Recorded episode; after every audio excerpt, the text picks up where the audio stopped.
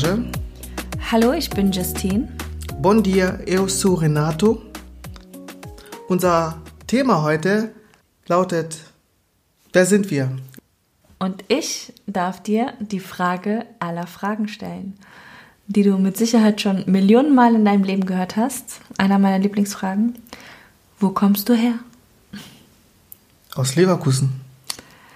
Ähm, ja, also, mh, wo kommst du denn richtig her? Also, ja, ähm, wo, wo kommst du denn sonst her? Ich lebe, Also, ich lebe hier in Deutschland. Ja. ja, und. Was wollen ähm, Sie denn? Wo, wo, ähm, wo kommst du ursprünglich her? Ich habe afrikanische Wurzeln. Ah, ja, wo denn? Wo denn? Wo denn in Afrika? Angola.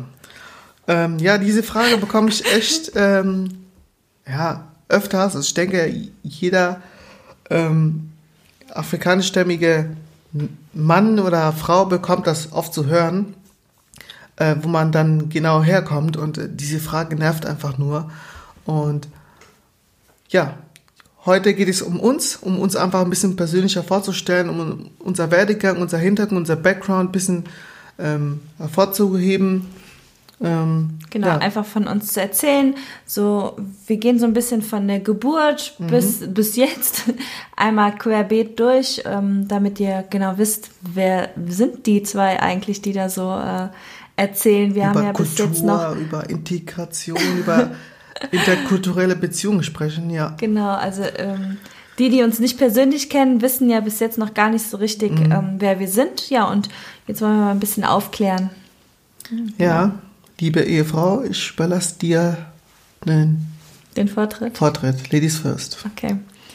Ähm, also, was sagen wir zuerst? Okay. Ich bin 1988 in äh, Köln geboren. Und, Kölsch ähm, Mädchen bist. Kölsche Mädchen, ja, ja. In äh, Köln geboren. Ich sag jetzt nicht, wo in Köln. Äh, ja, ich bin in Köln geboren. Ich bin ein kölsches Mädchen. Ich bin auch ähm, komplett in Köln aufgewohnt, äh, aufgewachsen natürlich. Und habe auch immer in ähm, Köln gewohnt. Ähm, dementsprechend komme ich aus einer urkölschen Familie. Familisch. Schön grüß. ich kann kein Kölsch sprechen. ja, aber ich komme aus einer ähm, sehr kölschen Familie und ähm, ja, zu meiner Familie. Ähm, wir sind eine recht große Familie. Meine Oma hat einige Kinder. Wir sind mittlerweile auch einige Enkelkinder und auch Urenkelkinder. Ähm, ich bin als erstes Kind meiner Eltern und als erstes Enkelkind in die Familie gekommen und wurde deswegen mit vielen Geschenken bereichert. Also ähm, ja, ich hatte die volle Aufmerksamkeit meiner ganzen Familie als Kind und ähm, ja, so bin ich dann erstmal groß geworden, bis die anderen dazu kamen und ähm, genau, bin dann ganz normal auch in den Kindergarten gegangen und ähm, viel ist da erstmal auch nicht zu sagen. Bei mir ist da nicht so viel Dramatisches oder Spannendes in der Zeit passiert. Das sieht ja bei meinem Ehemann Renato ganz anders aus. Bis zum Kindergarten ist bei dir schon einiges passiert. Erzähl mal. Ja, ähm, ich bin 1989 äh, als Zwillingsgeschwister, ähm, ich habe noch eine Zwillingsschwester, bin ich, ähm, sind wir in Angola 1989 geboren, aber 1991 sind wir dann nach Deutschland ausgewandert und dann ging es schon los. Ähm, genau, ähm, mein Background ist also angolanisch ähm, und später habe ich auch dann erfahren, dass ich da auch noch ähm, portugiesische Wurzeln habe. Ähm, für ähm, einige, die es nicht wissen, dass Angola war damals, äh, wurde damals von Portugal besetzt und daher auch die, ähm, die, ähm, die Amtssprache Portugiesisch. Darüber hinaus gibt es aber auch noch andere Sprachen. Ähm, das dazu. Ja, genau. Und in der Zeit in Deutschland sind wir dann, unsere erste Anlaufstelle war ähm, das Leben im Asyl, ähm, Asylheim, Asylantenheim. Das war äh, eine sehr schöne Zeit. Also ich fand das schön. Ist eigentlich sehr viel passiert, sowohl äh, positiv als auch negativ. Ähm, was mir schon, ähm, also nicht nicht als Kind, aber als Teenager aufgefallen ist damals, ähm, wenn ich zurückgeblickt habe, dass ähm, im Asyl, Asylantenheim schon so nach, nach der Hautfarbe und nach der Herkunft getrennt wurde. Ähm, unter anderem, das war so ein großes Haus und ähm, mit mehreren kleinen Zimmern und ähm, da gab es halt im Flur links äh, mehrere Zimmer und rechts äh, mehrere Zimmer. Und link, auf der linken Seite haben die Afrikaner gelebt, überwiegend Westafrikaner aus, dem, äh, aus Angola, aus, ähm, aus dem Kongo und einige noch äh, aus dem Togo, ähm, aus, ein paar aus Ghana, ähm, Nigeria. Und auf der anderen Seite, soweit ich mich erinnern kann, lebten ähm, Albaner, Kosovo-Albaner. Ähm, und da gab es auch ein paar Spannungen natürlich. Ähm, ähm, ja, das habe ich so gemerkt, dass da schon getrennt worden ist, also so eine quasi eine Rassentrennung mhm. geführt worden ist. Ähm, also nichts mit Integration. Erstmal. Nee, nee. Ähm, genau. Und ich denke, das war systematisch so Anführungszeichen, äh, Anführungszeichen gemacht, damit ähm, es zu keinem Konflikt ja, ja. kommt irgendwie. Ja. Und dass ähm, es für uns vielleicht leichter wäre, wenn man dann Leute hat, mit der man mhm. sich sprachlich schon mal versteht. Ähm, in dieser Zeit war auch die Sprache ähm, ähm, wichtig oder ähm, wurde insofern mir geprägt, dass ich dann Lingala kennengelernt habe oder ähm, als Sprache äh, gelernt habe. Muttersprache ist eigentlich Portugiesisch, aber Lingala habe ich dann auf, deswegen gelernt, weil in diesem Asylantenheim viele Kongolesen waren, die ähm, von denen haben wir dann Lingala ähm, gelernt. Und dadurch habe ich aber auch leider meine Muttersprache so ein bisschen ähm, hinten angeschoben und ähm, das auch dann nicht mehr so gelernt oder konnte das nicht mehr so, wie zum Beispiel meine Mutter noch kann. Mhm. Aber das lernen wir aktuell. Äh, ja. Das, genau. Ja, das war die Zeit im Asylantenheim. Es ist viel passiert, aber es war eine schöne Zeit. Ähm, wir waren überwiegend, also ich mit, mit schwarzen Kindern unterwegs aus den verschiedensten Ländern, äh, afrikanischen Ländern. Und, ähm, aber es hat funktioniert. Es hat auch mit den ähm, Albanern funktioniert, äh, mit den Kindern. Also, Kinder hatten mhm, kaum Probleme. Ja. Ähm, aber. Wann bist du in den Kindergarten gekommen? Ich glaube mit, ähm, mit drei oder vier. Mhm. Also drei, glaube ich. Und, ähm, Konntest du da schon Deutsch oder hast du im Kindergarten Deutsch gelernt? Ich habe eher im Kindergarten Deutsch gelernt. Also okay. wir Kinder haben unter uns eigentlich so Lingala gesprochen mhm. und Deutsch ein bisschen, je nachdem, wenn man dann noch mit den Kosovo-Albanern Kindern äh, unterwegs war, hat man okay. nur Deutsch gesprochen, aber im Kindergarten haben wir Deutsch gelernt und mhm. ähm, das hat halt auch dazu geführt, dass man halt ähm, alles so ein bisschen versetzt gelernt hat. Also ähm, auch äh, mit, äh, mit, dem, mit, der, mit der Grammatik. Mhm. Viel mehr halt äh, später schwerer als ähm, Kinder, die von Beginn an Deutsch gelernt haben mhm. oder Deutsch kannten. Ja, ja, verständlich. Und deine Kindergartenzeit war aber schön. Ja, ich, ich, ich war oft äh, krank. Also ich war irgendwie so ein krankes Kind. ich war irgendwie wirklich, äh, das sagt meine Mutter, ich war, ich hatte immer irgendwas mit Bauchschmerzen, paar Mal im Krankenhaus gewesen, so dass man auch sehr selten Bilder findet von mir, wo ich irgendwie abgebildet bin mit anderen Kindergartenkinder. Mhm. Ähm, von meiner Schwester gibt's welche, aber von mir also, gibt's kaum welche. Und ähm, ja, deswegen, ich fand, es war eine schöne Zeit. Äh, äh, positiv, ich habe jetzt keine negativen Erinnerungen, aber ja, ja. es war eigentlich echt gut. Mhm. Ja, also meine Kindergartenzeit war auch ganz schön. Ich weiß, dass ich ab und zu nicht gerne gegangen bin. Vor 30 Jahren war der Kindergarten auch noch ein bisschen anders als heute. ein bisschen strenger. Ja, mehr in Gruppen auch, ne? so aufgeteilt. Ja, ja, das ist so total, offen. genau. Und äh, wobei das das heute auch noch gibt, aber mhm. ähm, ich kann mich noch erinnern, also man musste dann Sachen auch aufessen, die man nicht mochte und mit Haare mhm. kämmen und man musste schlafen und solche Sachen. Das mhm. gibt es, glaube ich, heute in dem hoffentlich nicht mehr so. Aber ähm, ich habe äh, viel bei meiner Oma die Zeit verbracht mhm. in meiner frühen Kindheit, weil meine Mama auch arbeiten gegangen ist. Und ähm, ich weiß dann, dass die mich dann manchmal gar nicht gebracht hat oder früher abgeholt hat. mhm. Und ähm, ja, ich, ich habe viel auch mit meiner Familie einfach viel Zeit verbracht. Schon ganz früh auch. Mhm. Ja. Also sie hat dich nicht gebracht, um ähm, einfach mit dir Zeit zu verbringen. oder? Ja, genau. Ich habe dann so gesagt, Oma, ich habe heute keine Lust. Ich habe Bauchschmerzen. Ja, komm, dann, dann bleiben So wir noch hier. vorgetäuscht. So. Ja, ja, Okay. ja. Und ich weiß, dass meine Mama mich vom Balkon aus sehen konnte, wenn ich im Kindergarten gespielt cool, hat, Ja. äh, gespielt habe draußen, also auf dem Hof. Mhm. Also ich war immer gut bewacht. Mhm. Ja.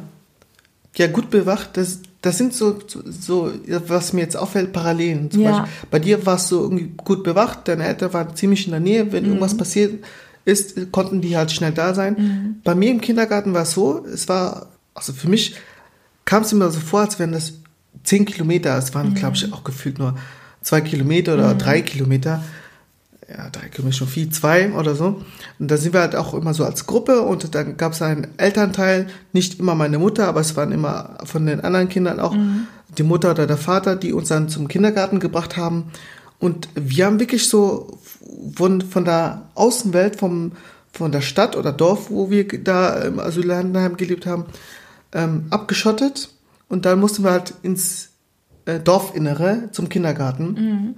Und das war halt ein Fu- Fußweg und dann mussten wir auch über so ein äh, Gewerbegebiet und da waren auch so zwei Hunde, die uns immer verfolgt haben und ähm, das fand ich halt immer so im Nachhinein richtig komisch und äh, schade, weil man konnte, hatte keine keine Chance, sich irgendwie irgendwo zu integrieren. Also man hat uns wirklich versucht, irgendwie abseits zu lassen, so nach dem Motto, die Ausländer bleiben außen und die, die Deutschen, die Also hinter, hinter dem Gewerbegebiet. hinter den Gewerbegebiet Man weiß noch. ja so Stadt, Genau. dann kommt erstmal Grün, dann kommt Randgebiet, Gewerbegebiet ja, und dann genau. kommt eigentlich nichts mehr und dann Ja, genau. da stand dann euer Asylant. ja, genau. Ja, Wahnsinn. Und da, das fand ich schon krass. Also ähm, das war echt schade und ähm, deswegen hat es äh, dazu geführt, dass man erst sehr spät diese ähm, Kontakt hatte mit äh, deutschen Kindern, mit ähm, anderen ähm, Kindern aus anderen Ländern und ähm, Mhm. ja, das fand ich letztendlich dann schade. Ja.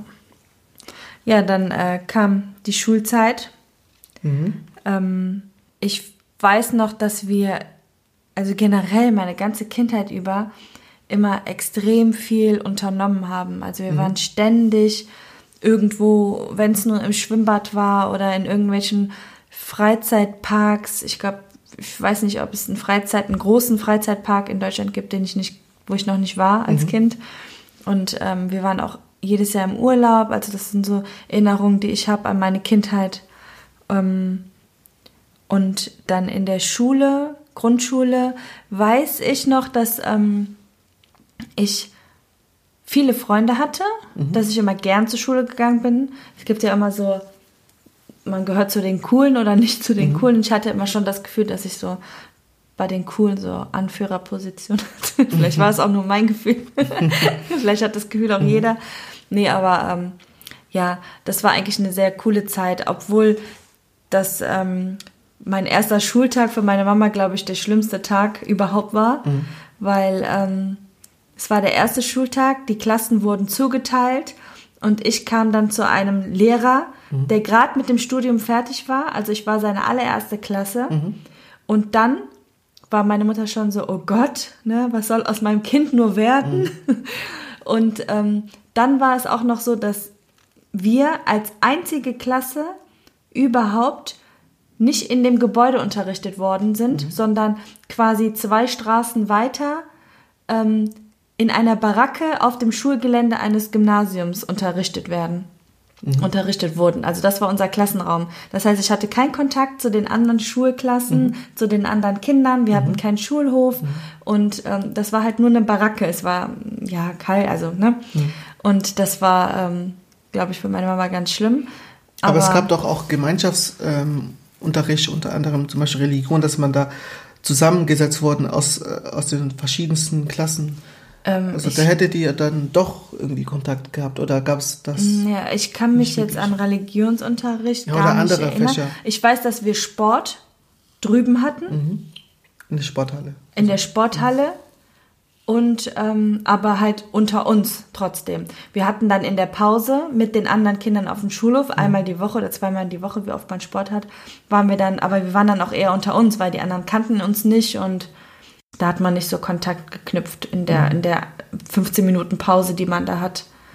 Nö, also kann ich mich jetzt nicht. Das fand ich auch ein bisschen schade und ich glaube, dadurch hatte ich auch einen kleineren Freundeskreis. Aber ähm, ja, ansonsten fand ich meine Schulzeit super. Mhm. Und ähm, ja, bei mir war das Ding halt so, ähm, irgendwie habe ich immer so vermutet, dass meine Familie oder meine Mutter noch einen anderen Background hat als Deutsch. Dass da noch irgendwas drin ist. Und ich habe immer gedacht, so eventuell was Südländisches, Türkisches. Und deswegen habe ich mich zum Beispiel mit meinen türkischen mit, ähm, Mitschülern so besonders identifizieren können. Und ich habe auch immer so die Nähe gesucht. Und ich hatte auch äh, eigentlich viele türkische Freunde und Freundinnen. Und ähm, ich, ich war gerne bei denen zu Hause und ich habe mich dafür die Kultur interessiert und wir haben dann auch so vom Spiegel so Kopftücher ausprobiert und ähm, bin dann auch mit denen so durch die Siedlung gelaufen. Irgendwie hat mich das so interessiert, weil ich dachte, okay, das könnte vielleicht ein Teil von mir sein und ähm, ich war ganz stolz, da irgend- vielleicht auch irgendwas mit drin zu haben. Und äh, das weiß ich noch, dass ich da immer sehr interessiert war, ähm, was das angeht. Und das habe ich auch versucht, die Sprachen zu lernen. Und ich mochte das Essen und die Art und Weise. Und ähm, ja, das war so meine, meine, meine Grundschulzeit, würde ich sagen. Dazu, also Grundschulzeit, gab es diese Vielfalt, die es mittlerweile äh, heutzutage in Köln gibt, auch in den Grundschulen und in normalen Schulen. Also dass viele Kulturen einfach ähm, oder ähm, verschiedene Herkünfte einfach in einem Kindergarten sind. Gab es das damals schon in deiner Zeit? Also meine beste Freundin im Kindergarten hieß Eileen. Also die war auch ein türkisches Türkischstämmig, Mädchen, ja. Und ähm, wir hatten auch einen Mixed-Jungen Okay. im Kindergarten. Und ähm, Also mixed meinst du damit mit? schwarz und weiß Mixed, ja. Mhm, okay. Ja. Das hatten wir also, da waren auch mehrere, ich glaube, türkisch abstammige Kinder. Und in der Grundschule war es ähm, nicht vergleichbar mit heute, aber schon so, also es war nicht nur ein schwarzes Kind auf dem Schulhof oder nicht nur ein türkisches Kind auf dem Schulhof. Das, Das das, gab es schon. Also ja. bei uns in der Baracke jetzt nicht. Aber auf dem großen Schulhof, sage ich mal, da, da hat man das schon, also das war schon so, ja. Ja. Okay. Ja, bei mir war es nämlich ganz anders, also in der Zeit. Aber es ist auch Stadt und Dorf, ne? Das ist, Genau, man ich so bin ähm, genau vom diesem, als wir dann vom Asyl, Asylantenheim dann die erste eigene Wohnung bezogen haben. Das war in einem Dorf in Baden-Württemberg zwischen ähm, Wiesloch, Waldorf und Heidelberg. Und ähm, genau, da haben wir dann schnell gemerkt, dass wir so die einzige schwarze Familie im Dorf waren. Also, sonst waren wirklich alle weiß. Es war auch kein super große, großes Dorf. Ähm, dann hat man schnell einen Überblick gehabt. Letztendlich ähm, musste man damit klarkommen. Es war halt ein bisschen komisch. Ähm, das war vom einen Extrem zum anderen. Also äh, erstens ähm, Stimmt. in einem Fleck ganz viele schwarze Menschen äh, und dann zieht, ihr, zieht man um und dann seid ihr die Einzigen, die schwarz sind und alle anderen sind weiß und das war echt komisch. Ähm, aber daran hat man sich gewöhnt, also unter anderem ich, ähm, dass ähm, wirklich in fast jeder Sache ähm, ich der einzige Schwarze war. Also Grundschule waren meine Schwester und ich die einzigen schwarzen Kinder. Ähm, klar, es gab türkischstämmige Kinder, es gab auch ähm, aus dem Kosovo, ähm, oder aus Albanien. Ja, und, das hatten wir auch, stimmt. Mhm. Genau. Da gab es aber so, so von der Hautfarbe her waren wir so die dunkelsten, die, ähm, die aus äh, afrikastämmigen Menschen kam, äh, her- herkamen. Und ähm, genau, und das war auch egal, wo ich war. Also im Verein, Fußballverein war ich der einzige Schwarze. Ähm, äh, in der Klasse, in der Grundschule, in, in bestimmten Sachen einfach, in Institutionen war ich immer irgendwie der Erste und der Einzige. Und das, daran hatte ich mich gewohnt. Das war jetzt irgendwie jetzt, ne, gewöhnt man sich dran. Das ist halt dein Leben irgendwie, ne? Mm, Aber das ist witzig, ich war fast immer die einzige Deutsche im Freundeskreis. Also mein Aber in der Grundschulzeit schon oder? Ja.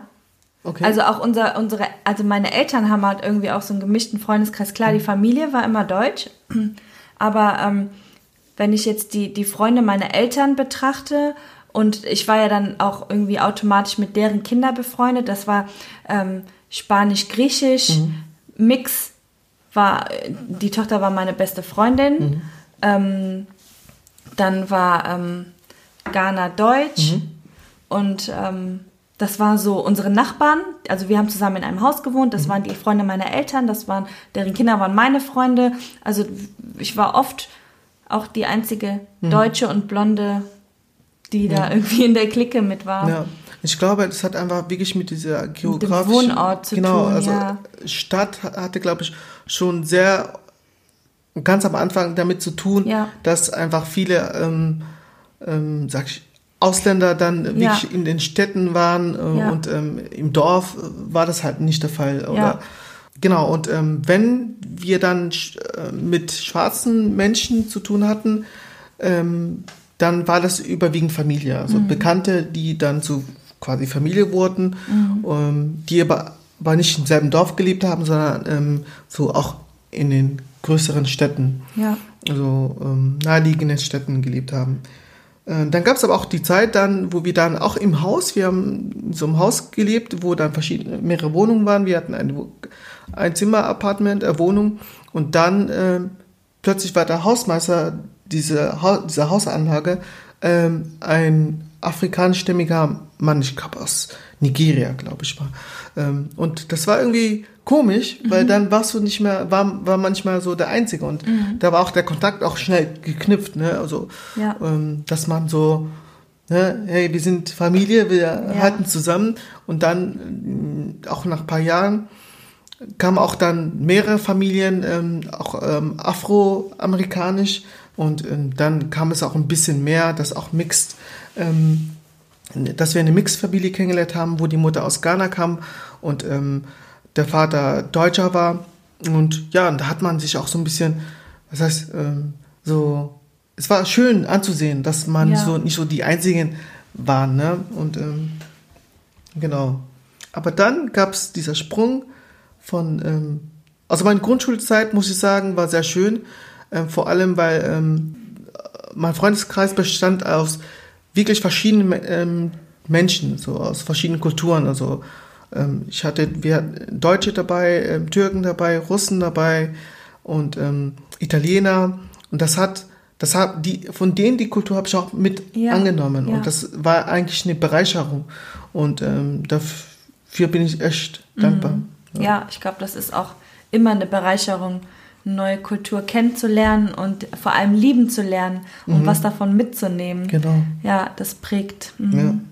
Ja. ja, ich glaube mit 13, 14, 13 eher sind wir dann vom, vom Dorf quasi in die Stadt gezogen. Ähm, äh, in eine kleinere Stadt vor Köln, also ähm, Bergheim. Und ähm, das war dann für uns irgendwie Kulturschock. Also wenn man wirklich lange im Dorf gelebt hat, Ja. dann ist es so, so krass. Dann ist es so, man stellt sich das auch immer anders vor. Boah, Stadt ist gefährlicher, mehr Kriminalität, ähm, es ist eng und es ist laut und ähm, ähm, ja, man hat da so ein bisschen Angst und ähm, es passiert mehr und ähm, davor hatten wir halt Angst, ne? Und ähm, aber letztendlich haben wir uns arrangiert und es war nicht so, nicht der Fall.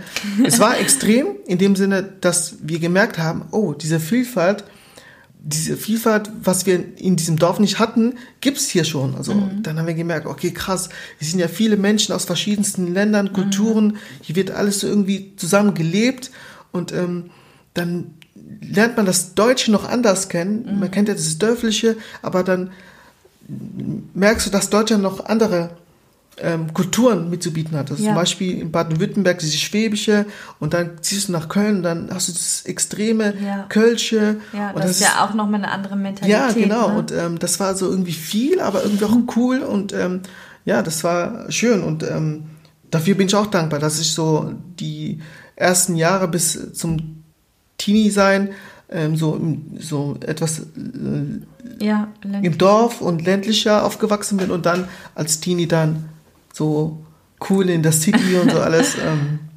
Teenie-Zeit, ja, weiterführende Schule. Ähm, ich war auf einer sehr russisch geprägten Schule, wo wir, also hier in Deutschland oder was? ja, Also okay, ja. In Köln. in Köln, Okay, ja. mhm. Also wir hatten sehr viele ähm, Russen auf dem Gymnasium Mhm. und ich weiß noch, dass wir immer gesagt haben, wir waren nur vier Deutsche in der Klasse. Mhm. Also wir waren da wirklich auch in der Minderheit. Und ähm, ja, das war halt auch ähm, viel gemischt in der Schule und ähm, andere Kulturen. Ja, und ähm, das, da weiß ich auch zu dieser Zeit irgendwann, ähm, war es auch so, dass ich, dass mir aufgefallen ist, dass da, wo wir gewohnt haben, wir haben direkt an einer ähm, Straßenbahnhaltestelle gewohnt. Und da ist sonntags sind dann immer, ähm, habe ich vom Fenster dann gesehen, dass dann immer eine Gruppe von dunkelhäutigen Menschen, die so ganz schöne Sachen anhatten und ähm, die äh, viele bunte Stoffe, Kopftücher und so. Und ich fand das immer voll toll. Und ich habe mich immer gefragt, wo die alle hinfahren, weil die sind immer, sind immer sonntags so in Gruppen immer zur Bahn und dann mit der Bahn gefahren. Und irgendwann hat mein Papa mir halt erzählt, dass die wahrscheinlich zur Kirche fahren und dass die, dass man das sieht, weil die halt sich so schön angezogen haben. Und da war ich ja noch ziemlich jung. Und ähm, ich war so fasziniert von den, von den Outfits und ähm, ja, das hat mich damals schon so geprägt und ähm, mittlerweile beschäftige ich mich ja auch beruflich mit ähm, African Prints, mit äh, ja, afrikanischen Stoffen beziehungsweise afrikanischen Prints. Und ähm, da weiß ich noch, dass das so mein erster Kontakt zu den, ähm, zu den Stoffen war, also zu ähm, den Wax Prints äh, war.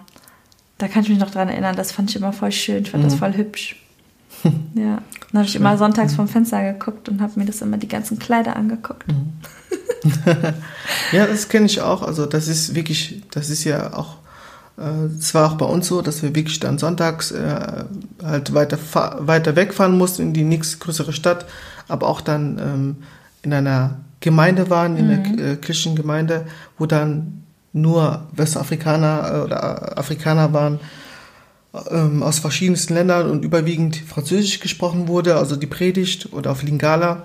Und ähm, das war, das gehörte dazu, das war für uns normal und ähm, ja, und da haben wir auch immer gemerkt, dass Leute gucken und staunen und äh, das toll fanden, dass wir da irgendwie uns zurechtgemacht haben und auch irgendwie schon manchmal so äh, kurz vorher irgendwie schon gesungen haben und Ja. ähm, die Freude gezeigt haben. Ja. Ja, Ähm, was ich noch sagen wollte, ähm, der Umzug vom Dorf in die Stadt war auf jeden Fall sehr prägend ähm, für mich, ähm, weil, ähm, wie eben gesagt, also im Dorf waren wir die einzige schwarze Familie.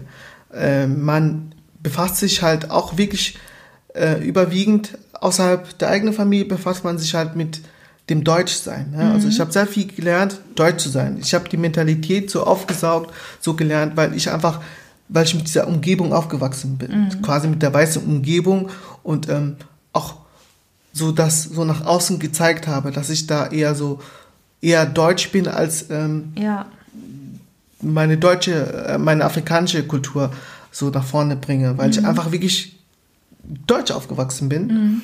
Ähm, in der Stadt, dann habe ich dann gemerkt, okay, ähm, hier gibt es eine schwarze Community, mit dem hatten wir auch mehr Kontakt. Wir hatten dann äh, wirklich Bekannte, die dann zu Verwandten wurden, zu Freunde und ähm, dann hat man sich mit dem beschäftigt, man hat mit denen abgehangen und ähm, da habe ich mich dann habe ich zum ersten Mal gemerkt, okay, krass, diese Seite kenne ich noch nicht von mir. Also diese afrikanische Seite, die äh, wurde dann erst da äh, bemerkbar gemacht äh, und damit habe ich mich dann identifiziert. Ähm, es war aber auch dann so, das war auch eine, schmer äh, eine schwierige Zeit für mich, um das sozusagen, dass ich dann gemerkt habe, dass die ähm, schwarze Community oder die westafrikanische ähm, Bekanntschaft mich eher so als Deutschen gesehen hat, so, so als verdeutschen Ja, Afrikaner. ja. Und dass ich schon gar nicht mehr so zu dieser Gruppe äh, schwarzen Menschen gehöre. Ähm, und die, ähm, die Deutschen sahen mich oft so, ja, das ist der Afrikaner, das ist der ja, Angolaner. Ja. Ähm, und der weiß doch eigentlich genug über sein, seine Herkunft. Und das war aber nicht wirklich der Fall. Und das hat mich so ähm, zu einem Konflikt oder zu einer Identitätskrise gebracht mit mir selbst, mhm. wo ich nicht wusste, wo ich eigentlich dazugehöre. Ja. Also ich habe mich eigentlich immer so als mich selber gesehen, also als eine Person, die einfach viele verschiedene Kulturen ähm, in sich hat, geprägt mhm. hat. Klar, ne, ich war auch froh, dass ich dann das, was ich bin, also diese angolanische Kultur kennenlernen durfte und äh, präsentieren konnte dann. Aber es war dann auch letztendlich, letztendlich schwer ähm, zu sagen, äh, ich bin kein Deutscher. Also ich habe mich immer als Deutschen gesehen, aber auch als Afrikaner natürlich, mhm. als Angolaner. Und ähm, ja, damit, das hat einige Jahre gedauert, bis man so sich gefasst hat. Ja, ähm, ja, das kann ich absolut nachvollziehen. Also das ist ja auch echt ähm, schwierig, wenn man sich da hineinversetzt, ähm, dass man auch irgendwie vielleicht dann so gerade in dem Alter ist man, ich meine, da hat ja jeder irgendwie eine Identitätskrise. Mhm. Ähm, wen, wer bin ich und wen stelle ich nach außen dar? Und ich kann mir vorstellen, dass man je nachdem, mit wem man gerade rumhängt, mhm. dann auch so eine Art Rolle spielt, um dann, ähm, ich meine, man möchte den anderen ja auch irgendwie imponieren und gut dastehen und ähm, bis man dann wirklich als erwachsene Person so gefestigt ist, darüber hinaus zu, ähm, hinaus ähm, zu stehen, dass man, wenn man jemand ist, der nicht jedem gefällt, mhm. dass man da drüber stehen kann. Das ja. dauert ja. Mhm. Und in dem Alter ist man ja eher so, dass man nur was von sich gibt, was anderen auch gefallen mhm. könnte. Und wenn man dann zwischen zwei Kulturen steht, ja. ist es ja, das ist ja unvorstellbar. Ja, das ist, ähm, genau. ja. Ja, ich hatte ja immer diese Frage im Kopf, muss ich also ich habe immer zwei Rollen gespielt. Ja, klar. Bei den Deutschen oder bei den Weißen war ich immer Warst so. du der gut integrierte? Ja, also habe ich das auch gespielt. Ja. Also so, ich, ich gebe mich jetzt als Deutschen ja, quasi. Ja. Und bei den Afrikanern habe ich immer so auf, ähm, auf ähm, Afrikaner gemacht. Ja. So, so ähm, äh, einfach imitiert und ähm, dann meine Persönlichkeit hinten dran gehängt. Mhm. Und ähm, genau, als ich mich dann zu heutiger Stand bin ich reflektiert äh, ja. weiß ich, wer ich bin. Ich ja. kenne meine Herkunft, kenne meinen Background, ich kenne meine Sprache, ich kenne meine Kultur. Ähm, ich kenne aber auch das, wo ich hier aufgewachsen bin. Und mhm. dafür bin ich auch dankbar. Genau. Für alle, die sich fragen, auch, ähm, das gehört auch hier auch zu mir und wer ich bin, ähm, ob ich auch, wie, ob ich eine deutsche Staatsbürgerschaft habe. Ja, es war halt ein schwieriger Weg, mhm. dahin zu kommen, das zu bekommen, also Formular, also äh, als Papier Deutscher zu sein war als schwieriger Weg, weil äh, es gab halt, ähm, als wir hingekommen sind, hatten wir nur nicht so die Papiere, die wir hervorbringen mussten, um letztendlich Deutsch zu werden. Es hat wirklich Jahre gedauert. Also 2010 wurden wir dann ähm, eingebürgert und das war eine harte Arbeit, was wir uns aber auch dann verdient haben. Mhm. Und ähm, ja, also das dazu. Ja. Also in der Schule, also Schulzeit und ähm, Studiumzeit, auch generell privat, habe ich mir meinen Freundeskreis immer so, ich sage, das ist jetzt, also ich sage das mal so, kulturell gehalten. Also ich hatte immer ähm, interkulturell gehalten. Ja, interkulturell gehalten kann man sagen. Genau. Ich habe immer Handvoll Leuten oder mehr, ähm, die nicht nur schwarz waren oder die nicht nur weiß waren, sondern aus den verschiedensten Ecken, aus verschiedensten Background hatten und ähm, das habe ich mir bewahrt bis heute und das hat, ist, gehört einfach zu mir, zu meinem Leben. Und das ist letztendlich für mich immer äh, positiv gewesen und ähm, hat auch viele schöne Freundschaften bis jetzt hervorgebracht. Mhm. Ja, also ich kann auch sagen, dass ich sehr interkulturell, was heißt sehr, aber schon interkulturell aufgewachsen äh, bin. Ähm, meine Familie ist auch so typisch Frohnatur, typisch Kölsch. Mhm bei meiner Oma war immer die Tür auf, sämtliche Leute kamen zum Essen und also sie hat nie alleine für alleine gekocht, sondern es war immer Trubel. Ja, da war einfach wie Tag der offenen Tür immer.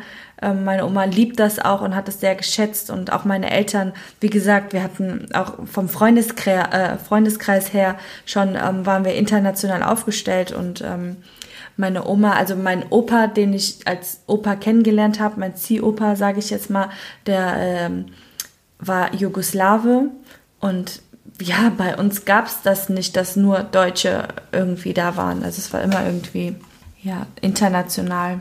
Ja, ich denke, wir kommen auch langsam zum Schluss, hm? ähm, zum Fazit, zum mir. Das ist jetzt wirklich auch so klein gehalten und grob gehalten. Also klar, jeder hat, äh, also ich bin jetzt 31 und äh, das Leben ist jetzt nicht nur in 40 Minuten beschrieben. Ja. Also da bräuchte man Jahre für. ähm, aber es war nur so ein Einblick von uns, wie wir sind. Und ein Fazit zu mir, ähm, in Angola geboren, dann mit zwei nach Deutschland, ähm, Kindergarten bis zum bis akademischen Grad hier alles gemacht. Ähm, Kultur sehr geprägt äh, wurde mir ähm, hier in, in Köln, also in der Großstadt, habe ich diese Vielfalt sehr ähm, krass gelernt und äh, geprägt. Ähm, ich hatte eine Identitätskrise, ähm, aber bin jetzt gefestigt und weiß, wer ich bin, wo ich herkomme und habe auch so viel über meine Herkunft gelernt und ähm, das gebe ich auf jeden Fall mit, äh, mit viel Freude an meiner Frau und auch mein, meinen Kindern weiter und ähm, bin auch für meine Mutter sehr dankbar, die ähm, mich dahin erzogen hat, die Welt so anzunehmen, ähm, ihnen gegenüber Hilfe zu stellen, nett zu sein, ähm, aber auch in bestimmten ähm, Situationen Stirn zu bieten, aber dass es letztendlich zu, zu einer schönen gemeinschaftlichen Leben führt. Und ähm, das ist so mein Leben. Im Berufsleben wünsche ich mir halt noch ein bisschen, ähm, dass man mehr ähm, schwarze Menschen sieht, äh, die auch ähm, äh, Positionen tragen im Management, im, ähm, im Home Management. Und da ist halt noch ein bisschen wenig, aber ähm, da bin ich auf jeden Fall ähm, also da sehe ich, da, da bin ich guter Dinge und sehe auf jeden Fall Potenzial, dass sich das entwickelt. Wir sind nicht nur in Sport oder in, in, in, in anderen Sachen gut, wir können das, äh, wir können auch äh, im Wirtschaftssystem da viel machen und da entwickelt sich auch was. Mhm. Das ist aber auch eine andere Sache. ähm, genau, hast du noch ein Fazit, was du hier mitgeben möchtest? Ähm, ja, ähm, ja, in Köln geboren, in Köln aufgewachsen. Deutsche Mädchen. Deutsche Mädchen immer noch. Ja, ähm, ich liebe die, meine Kultur, ich liebe aber auch viele andere Kulturen und ich bin sehr dankbar, dass ähm, meine Eltern oder generell meine Familie mich so offenherzig immer erzogen hat und mir vor allen Dingen offenherzig ähm, als Vorbild gedient hat, ähm, andere Kulturen auch nicht nur zu sehen mhm. und zu akzeptieren, sondern auch anzunehmen mhm. und ähm, ja, das auch auszuleben und sich von jedem was mitzunehmen und ähm, genau darauf bin ich sehr stolz. Und ähm, ja, das ist so mein, mein Lebensweg. Ich habe auch sämtliche Schullaufbahnen in Deutschland äh, einmal durchgespielt, so ähnlich wie bei dir. Aber alles in Köln, ne? Alles in Köln. Oh, krass, ich alles bin ja mehrmals Köln. umgezogen. Okay. Ich bin hm. mit dir das erste Mal aus Köln rausgezogen. Stimmt. Hm. Ja, mit ja. mir zieht man nur um. ja, genau, mit dir zieht man nur um. ja. ja, ähm, ja, was wir nicht erwähnt haben, also Studium, also wie Studiumzeit oder bei dir auch Ausbildungszeit. Stimmt. War die Zeit, wo wir uns kennengelernt ja. haben. Das war die Zeit, wo ähm, ja, richtig. Äh, wir uns verliebt haben, letztendlich dann eine Familie gegründet haben, geheiratet haben.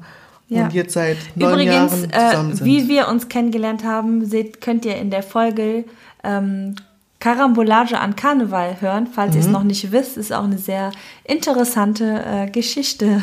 Genau, ja, hört gerne rein. Karneval in Köln, sage ich nur. ja. ja. Genau, also wir wollten uns noch eine abschließende Frage stellen. Genau, so ein final question. Hm? Ja, möchtest du anfangen? Ja, ähm, ich habe mir eine Frage überlegt, ähm, die ich interessant finde und vielleicht auch für äh, einige, einigen der Zuhörer interessant, sein könnte.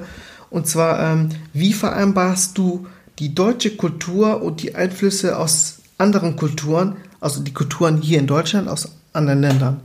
Verstehst du die Frage? Ähm, ja. Wie vereinbare ich das jetzt?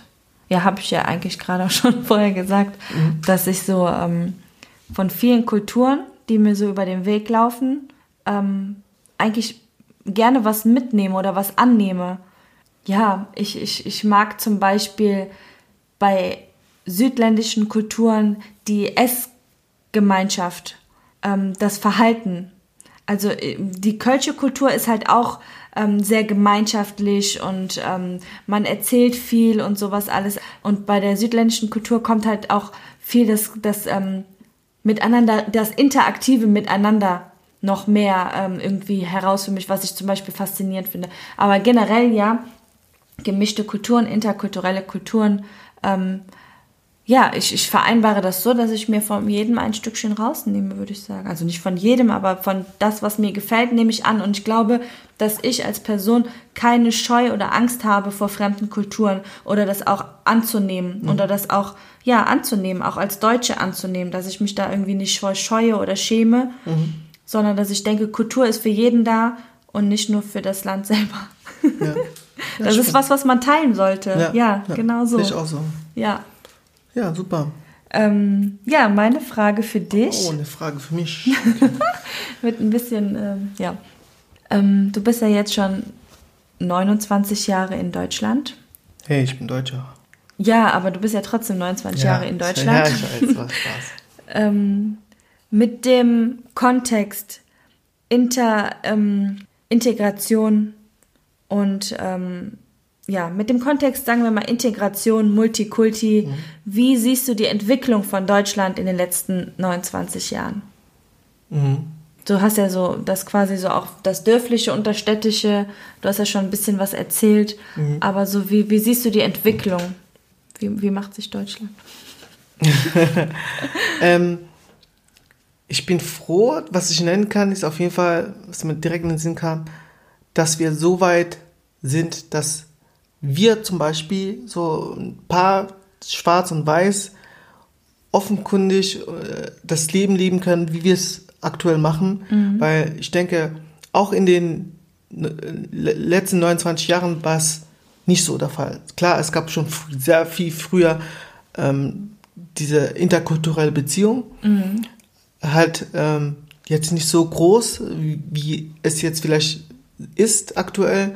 Ähm, aber generell sehe ich die Integration, ähm, diese Vielfalt äh, hier in NRW eigentlich positiv und gut und ähm, es ist eine Bereicherung. Es ist jetzt nicht irgendwie, ähm, es ist eine Bereicherung einfach ja. und ähm, es macht Spaß, äh, man nimmt viel mit, ähm, sowohl als Deutscher und, oder als ähm, Ausländer, der hier lebt. Man kann ja auch als Ausländer hier leben. Mhm. Und ähm, ich glaube, das bietet Deutschland. Also ähm, man möchte, ich glaube, Deutschland ist bemüht, dahin zu kommen, wo vielleicht unter anderem Kanada ist. Ne? Also Kanada ist da wirklich, ähm, ähm, was Vielfalt angeht, ähm, ein Vorbild und ähm, nehmen viele Kulturen an. Und ich denke, das ist auch hier in Deutschland gewollt und auch so die Perspektive es gibt Baustellen, die, die hängen noch seit Jahren hinterher. Die wird es immer geben. Die wird es leider noch geben, aber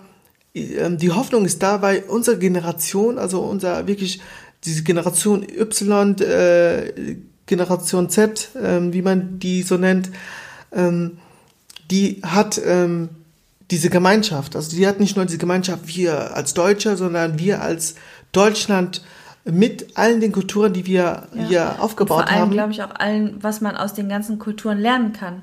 Genau. Es bringt ja jeder auch was mit, was man annehmen kann oder was sich zu verbessern lohnt auch. Ja, ich denke einfach, Deutschland sollte sich ähm, oft auch mal die Perspektive wechseln. Ja, also genau. Deutsche sind halt immer, also wo, wo ich, das ist meine Meinung, mhm. äh, die dann denken, okay, wir sind die Deutschen, wir sind eigentlich die gehen selten aus ihrer Komfortzone raus, aus, aus ihren Privilegien, die gehen selten aus ihrer Haut raus, sage ich mal, weißen Haut.